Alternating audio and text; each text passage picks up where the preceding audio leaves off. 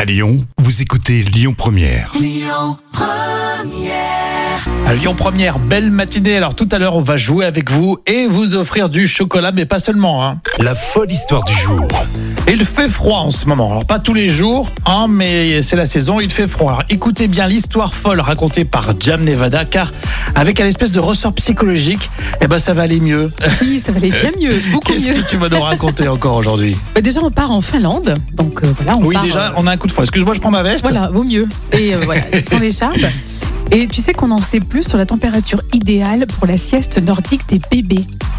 Alors déjà que les parents scandinaves font dormir leurs bébés dehors, mais alors pourquoi justement Mais ouais, mais déjà, Pourquoi j'étais pas au courant de, de Ouais. cette histoire. Ah, ils sont bien habillés, mais ils les font dormir dehors.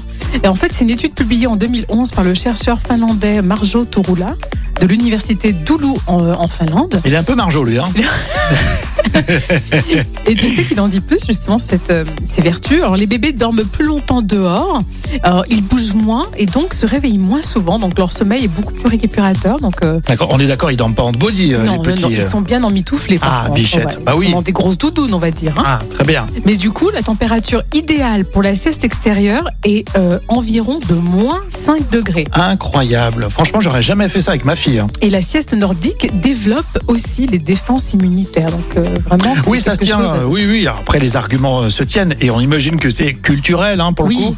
Euh, mais il faut s'imaginer euh, les bébés dehors comme ça. Et oui, et d'ailleurs, bah, ça fait déjà de nombreuses années que les parents scandinaves sont adeptes de cette pratique. Et on voit d'ailleurs, euh, par exemple en Finlande ou en Suè- en Suède, euh, des, des bébés qui dorment tranquillement euh, sur les terrasses de café ou sur des balcons, des appartements. Oh. Ah oui, Donc les pour nous, ça touristes. nous choque, ouais, mais euh, ouais. Nous, on remarque que nous, euh, quand on fait du tourisme là-bas, c'est plus l'été. Mais si vous y êtes allé, tiens, ça serait marrant de, de voir vos réactions. euh.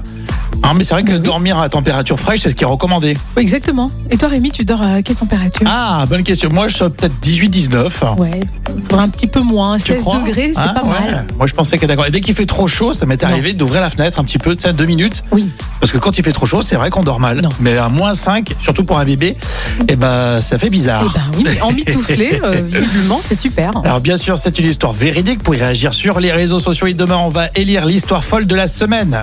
Restez là, on joue. On joue ce matin et on vous offre du chocolat. On vous offre aussi une belle sortie, une escapade euh, du côté euh, de Tain-l'Hermitage. On vous explique tout ça dans un instant sur Lyon Première. Écoutez votre radio Lyon Première en direct sur l'application Lyon Première, lyonpremière.fr et bien sûr à Lyon sur 90.2 FM et en DAB+.